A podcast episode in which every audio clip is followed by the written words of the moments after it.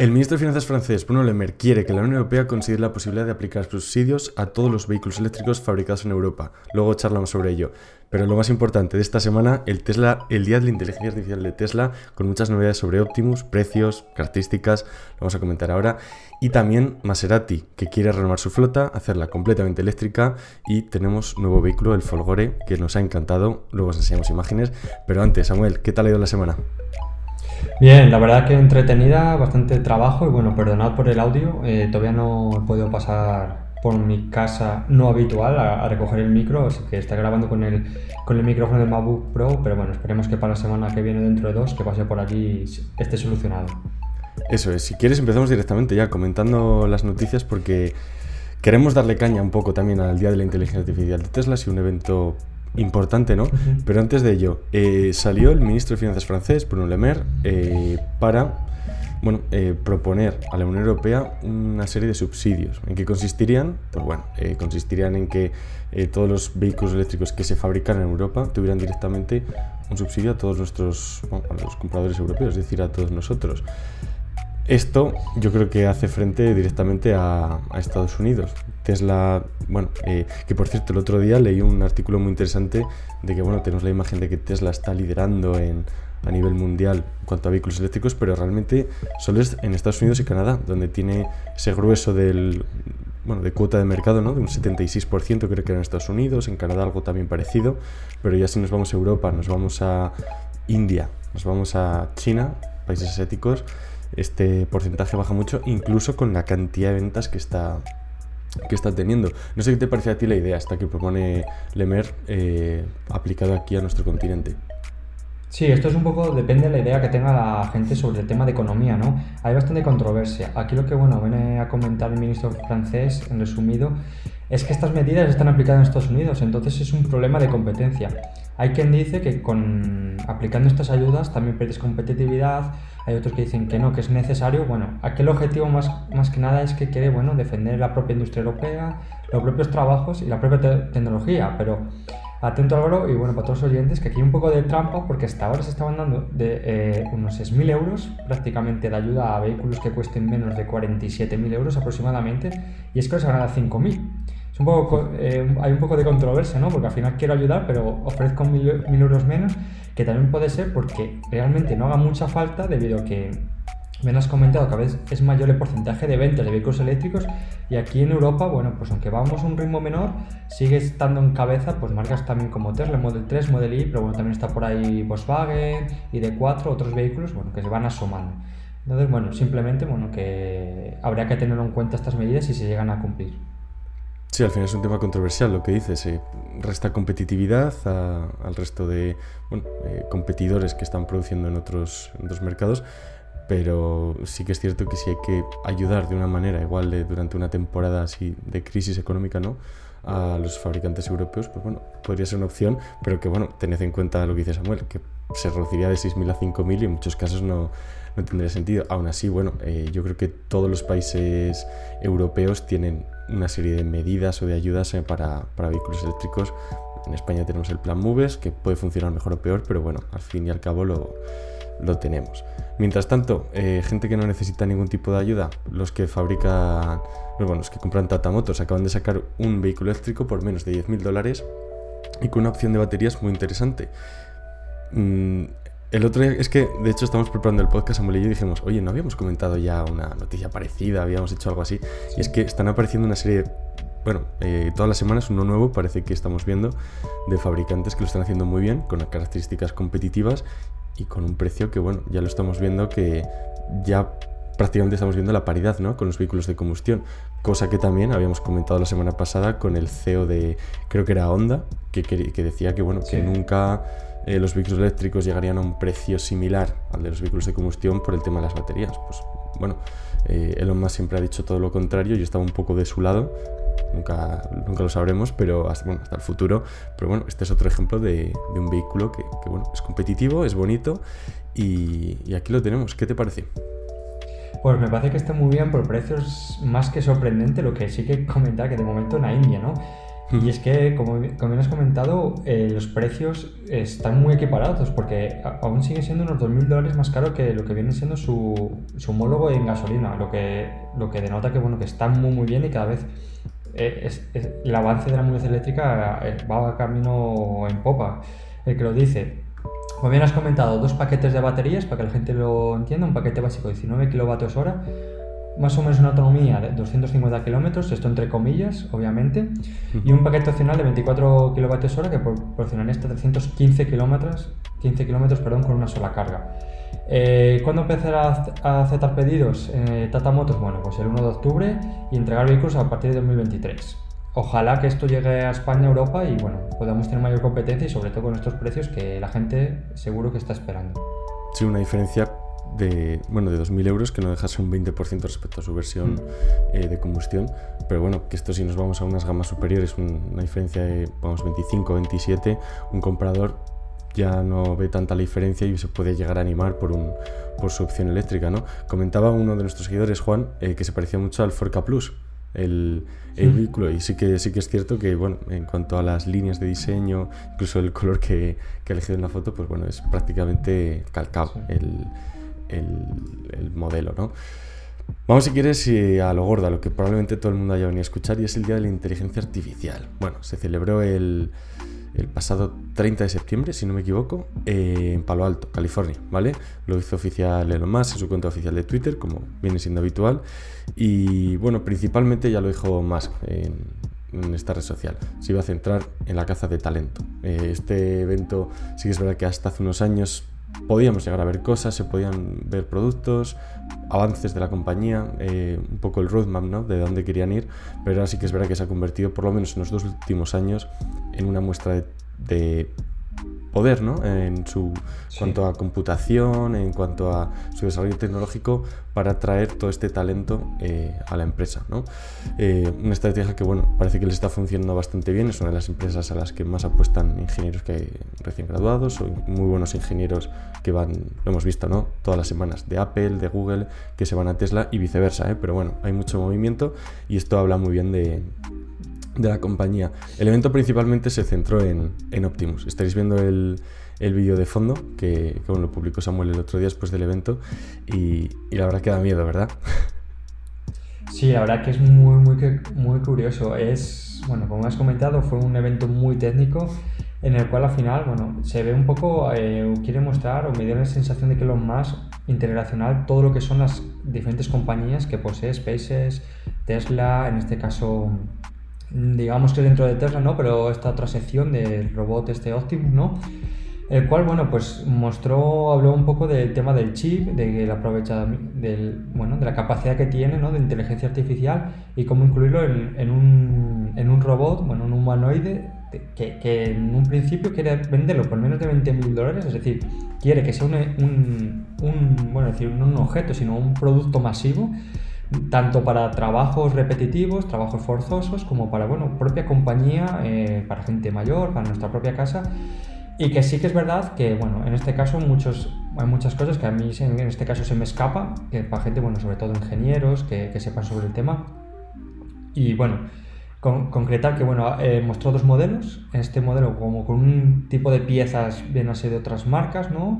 Este, que, andaba y luego uno que, que, están desarrollando que parece ser que es el que quieren llevar más a cabo, que es con, como todo fabricado de cero desde la propia Tesla, que el cual no podía andar. Tuvieron que ayudarlo a andar. Es verdad que sí, que de cuerpo para arriba sí que movía incluso el gesto este de la presentación de las manos, lo cual debe ser eh, algo muy complejo de hacer, algo con mucho futuro y sobre todo hay que ver esto como a medio y largo plazo. Finales la incógnita mayor es eh, cuál va a ser la aplicación, ¿no? Eh, las aplicaciones prácticas de este robot. En cuanto, por lo que podemos ver los comentarios del pasado de más, primero tareas repetitivas, aburridas, peligrosas en líneas de producción, pero luego en ayudas de, bueno, ayudar en tareas del hogar y demás. Veremos a ver cuál es el, el, motivo de venta ¿no? que eligen para, para sacarlo, porque realmente quiere que sea un producto de masas. Al final, eh, sí, aquí... Sí. Sí, nada, perdona, aquí hay que, yo por lo menos, eh, el tema de comunicación es un poco complejo, ¿no? Cuando ves, en este caso, una presentación de este tipo. No sé si a lo mejor lo más no sabe explicarse bien o realmente no quiere ir un poco al, al grueso de la población, ¿no? que a lo mejor no tiene tantos conceptos sobre la robótica, en este caso, ciertas ingenierías, sino simplemente, bueno, yo creo que también hace un poco de énfasis en tema de la población, que ya lo comentó veces, varias veces a través de Twitter, y que no solo en lo más, sino a lo mejor otros medios aquí en España, de cómo tenemos una población muy envejecida, eh, las tasas de natalidad son muy bajas y que en poco tiempo, a corto o medio plazo, vamos a tener un problema de mano de obra real. La pregunta es si estos robots, como bien decías Álvaro, van a ser capaces de suplir, porque bueno, que las imágenes que se vieron fueron muy como muy rudimentarias, ¿no? Muy lento, muy pesado. Es verdad que, que todo ello parece muy, es muy fácil criticarlo, pero lleva un trabajo enorme eh, simplemente el agarrar algo, ¿no? Entonces, bueno, veremos a ver dónde llega, pero el on time. Sí, siempre lo decimos, el on time. Yo creo que en todos los episodios lo acabamos mencionando. Es a donde quería llegar yo, eh, lo que has comentado. Al final es el, es el problema. Eh, población envejecida y cada vez menos población. Aunque no lo pensemos, esto es así. En los países desarrollados eh, la natalidad cada vez es menor y un poco viene a suplir esto, según en lo más. Ayudarnos en las tareas repetitivas en empresas, líneas de producción y luego también con el tema de la población envejecida, pues bueno, paliar esa dependencia ¿no? que tienen nuestros mayores eh, en cuanto a ayudas no solo físicas de quiero moverme, quiero ducharme, quiero tal, sino también eh, como una persona de compañía, ¿no? que, que, lo que comentabas que tiene un poco ese punto de dificultad de decir cómo, cómo va a paliar eso, es decir, cómo voy a interactuar, cómo voy a hablar, aunque en eso, si nos ponemos a pensar, por ejemplo, en el asistente de Google, en el asistente Alexa, ¿no? de Amazon o Siri, que no atienda mucho Siri, mm, vemos por dónde podría ir la cosa, ¿no? Pero bueno, queda mucho trabajo todavía por hacer y lo hemos visto. Eh, está en pañales, pero sí que es verdad que agradecemos que poco a poco vayan mostrando el trabajo y de lo que vimos el año pasado, que bueno, no, dejaba de ser un, hombre vestido con el, con el disfraz de Optimus, a lo que estamos viendo este año, a lo que veremos el año que viene, el progreso, bueno, eh, es, precioso. Y eh, esto me recuerda un poco también a, Boston Dynamics, creo que era la empresa que hacía estos robots, que bueno... Mm, es impresionante lo que hacen, que si mortales, que si parkour por ahí, bueno, muy loco y yo creo que Tesla en cuestión de pocos meses lo, acabará logrando, incluso superando, espero. Veremos, veremos, con el tiempo qué son veremos qué acaba sucediendo. Cerramos un poco, si quieres, el día de la inteligencia artificial de Tesla. De todos modos, si queréis profundizar un poquito más, ya sabéis, os tenéis en la cuenta de Twitter ahí para leer cualquier cosa. Y pasamos al Maserati Gran Turismo Folgore. Puf, madre mía, Precioso. Eso sí, lo estábamos comentando mientras preparamos el podcast. De 175.000 a 220.000 euros. Obviamente esto no es un coche para, para, las masas, igual que el Tata que veíamos hasta hace, hace unos minutos. y se espera que las ventas comiencen en aproximadamente dentro de un año, en julio del 2023, pero teniendo en cuenta retrasos y atrás y demás, esperad, esperad aproximadamente un año. Si es que, bueno, eh, sois uno de los afortunados que podréis que podéis permitírselo. En cuanto a características, pues 1200 em, caballos de, caballos de potencia, carga hasta 22 kilovatios, carga rápida hasta 30 y puede cargar de 0 a 100 en de 0 a 100 kilómetros en 5 minutos. Aquí no confundirse de 0 a 100% no. Es decir, cargar 100 kilómetros de autonomía en 5 minutos. Es decir, cuando estamos en cero, completo 0 eh, a 100 en apenas 5 minutos. Que esto lo estamos viendo cada vez más en los móviles, todas las marcas se van apuntando y esta carga rápida ya cada vez la vemos con los supercargadores tipo 3, con los tipo 4 rumoreados de Tesla y cada vez más en el, en el resto de marcas. Un 0 a 100 en 2,7 y un 0 a 200 eh, en circuito, imagino, en, en 8,8. ¿Qué te ha parecido? Nada, impresionante, me encanta el diseño. Es pura esencia Maserati, ¿no? Es, yo cuando lo vi, eh, oye, es eléctrico, parece que no lo es. O sea, es verdad que hablamos muchas veces de que cuando las compañías quieren eh, sacar su gama eléctrica, intentan diferenciarse físicamente, pero aquí Maserati no. Eh, sabe que, o supongo, que es clave el, su símbolo, ¿no? Es su tipo de coche, su tipo de carrocería y lo clava. Lo clava y lo hace eléctrico y, bueno, impresionante. En cuanto a precio, entre 175.000 y 220.000 euros. Yo creo que te da por unos 10 tatas tranquilamente, si queréis. Otra cosa que os entre en el garaje, pero, pero está muy bien.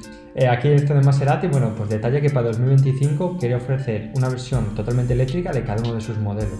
Está muy bien, estamos en 2022, en tres años, pero bueno, ya en marzo ahora de 2022 ha presentado, estos, ha presentado dos modelos, el Grecale Folgore y el Gran Turismo Folgore. Eh, una pasada. Eh, sí que voy a también mencionar que, bueno, ha dicho que mm, la tecnología de la Fórmula E para el diseño de la batería, eh, bueno, que esto significa, bueno, que eliminar todas las caídas de batería debajo de los pasajeros para así conseguir mayor aerodinámica y mayor aceleración. Si no es un coche deportivo en todos sus sentidos y que está hecho, pues bueno, para disfrutar, para correr y, sobre todo para presumir que pueda permitirse. Sí, como los modelos de combustión de, de Maserati, pues bueno, su homólogo en, en versión eléctrica. Muy importante lo que has comentado que para el 2025 quieren tener uno de, una versión de todos sus modelos en versión eléctrica. Esto es un paso más hacia la electrificación, que incluso lo vemos en las marcas eh, más deportivas, ¿no? que probablemente sean las últimas en, en, acabar esta transición, porque al final son los, los, fans del motor que les se encanta, pero poco a poco estamos viendo esto y, y, bueno, parece ser que la comunidad también, incluso de combustión, le va gustando cada vez más esta tecnología del eléctrico y, y la aceleración, que no está, no está nada mal. Eh, destacar que antes me he olvidado comentarlo, eh, con la carga del 0 a 100 lo hace en 5 minutos, pero pasa del 20% al 80% en 18. Es decir, que podemos cargar en apenas 20 minutos mmm, más de la mitad de la batería, lo cual está muy bien y iguala en, en velocidad muchos modelos que están cargando bastante, bastante rápido. Así que en ese punto eh, lo están haciendo muy bien. Y si quieres, para acabar el, el podcast de hoy, ¿qué ha pasado con Starlink? Bueno, pues como ya vimos en la guerra de Ucrania, en este caso el apoyo es eh, a, a, Estados Unidos, Florida, a través del huracán Ian. Bueno, hemos visto muchas imágenes en los medios de bueno, todo, lo que ha ocasionado este huracán, con problemas en la sociedad, eh, problemas en infraestructuras y como, no y como es normal, bueno, afecta a más de medio millón de residentes que ha dejado bueno, sin acceso a servicios públicos, servicios de telefonía fija, internet, residencial, presión por cable. ¿Qué, qué ha comentado el propio gobernador de, la, de Florida, bueno, Ron DeSantis, que estamos trabajando con Elon Musk y Satellite Starlink. Eh, bueno, han debido proporcionar unos 100, perdón, unos 120 terminales, bueno, pues para esas zonas más remotas seguramente o de mayor necesidad a ofrecer de, este internet satelital que, que, debe funcionar muy bien y que, bueno, que ya no es la primera vez que se utiliza en zonas conflictivas, tanto de guerra como de desastres. Sí, al final zonas donde las comunicaciones se, se, han cortado, ya sea por una guerra, ya sea por, en este caso, una inundación, un, un, una catástrofe natural, y, y, ya es cada vez más el, las aplicaciones que estamos viendo de Starlink. La semana pasada recuerdas que hablamos sobre los aviones, la compañía JSX que había hecho su primera prueba con bueno, eh, ofrecer wifi a los pasajeros a través de Starlink, y ya es semana a semana lo que estamos viendo, y parece ser que poco a poco se va metiendo en en nuestras vidas, ya que es como más común esto de internet satelital, así que, oye, chapo por ellos. Esto es un poco todo lo que todo lo que tenemos que comentaros. Si quieres, Samuel, recordamos el, el tema de la newsletter, que igual que el podcast que hemos vuelto con él con esta nueva temporada, también hemos vuelto con la newsletter, publicamos el domingo y ya sabéis, aquí en nuestro perfil de Twitter tenéis un botón que pone subscribe y pues bueno, el domingo a las 7 de la tarde, si no me equivoco, os llegaría un correo con todo el resumen de las noticias de la semana. Eh, la verdad que es muy cortito, solo enviamos uno a la semana y en cualquier momento si eso os podéis dar, os podéis dar rebaja. Entonces, bueno, recomendaros lo que, que, que está ahí, ¿verdad? Sí, totalmente gratuito. Desde el perfil de, de, Twitter podéis acceder. También tenemos cuenta de Instagram donde vamos subiendo también la información. Y bueno, eh, aparte del newsletter, Instagram y Twitter, los martes hoy a las 7 de la tarde publicamos nuestro podcast semanal sobre todo noticias, tanto de la movilidad eléctrica, entre las que se cuenta también Tesla, Volkswagen, bueno, Maserati, montón de, de, noticias relacionadas. Así que nada, espero que, que, os haya gustado esta semana y nos vemos la semana que viene, ¿no Álvaro? Nos vemos la semana que viene sobre la misma hora, así que nada, un saludo para todos y hasta luego. Hasta luego, chao. chao.